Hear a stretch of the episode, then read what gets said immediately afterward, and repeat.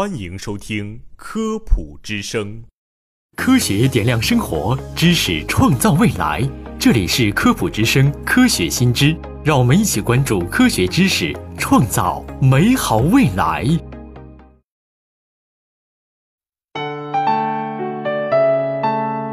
各位听众，大家好，欢迎收听《科普之声》科学新知，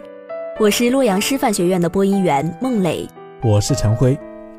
一孕傻三年的说法科学吗？绝大多数有过生儿育女打算的女性，对“一孕傻三年”这个说法都不陌生。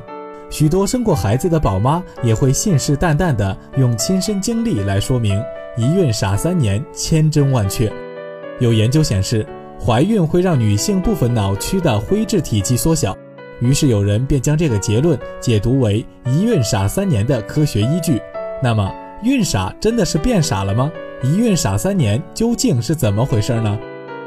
孕傻的所谓依据来源于英国《自然精神科学》发表的一篇论文。论文中称，荷兰与西班牙的研究团队历时五年多，通过对比女性怀孕前后的大脑影像学特征，发现怀孕的确会使女性部分脑区的灰质体积缩小。面对这样的研究结果，不少人想当然地认为，这正是孕傻的科学依据。但研究结果想要转化为一种具有实际效用的理论，需要经过复杂周密的检测和长期反复的验证，而对任何一项研究结果进行断章取义、以偏概全的理解，都有可能出现误读。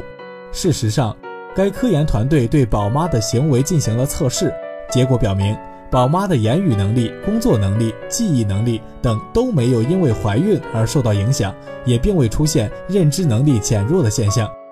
那么，脑区灰质体积缩小对宝妈而言到底意味着什么呢？科研人员发现，那些缩小的灰质能够很好的反映宝妈与宝宝的亲密程度。简单来说，灰质体积缩小的程度越明显，宝妈与宝宝的关系就越亲密。这项研究从影像学的角度证明，女性的大脑会为养育后代做出某种改变，旨在宝妈更好地理解宝宝的需求，为良好的母婴关系建立基础。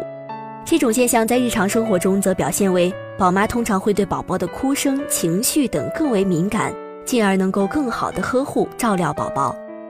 由此看来，孕傻并非真的傻，其科学依据并不充分。但为什么很多宝妈会感觉自己在生完宝宝之后，判断、记忆等能力确实大不如从前了呢？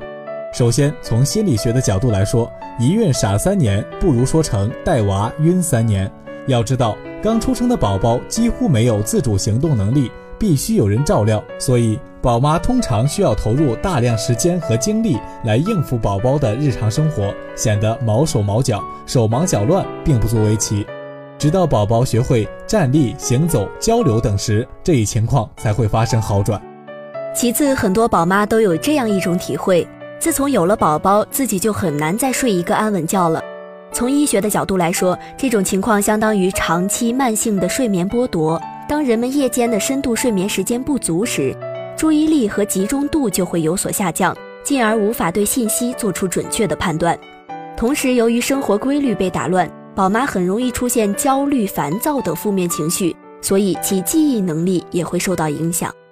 此外，有些宝妈在宝宝身上投入的精力过大，以至于对社会产生了轻度的分离感。表现为当自己重新回到工作岗位时，暂时有些难以适应，力不从心。不过，科研人员发现，在经过一段时间的恢复和调整后，宝妈们的表现与怀孕前几乎是相当的，所以无需过度担心。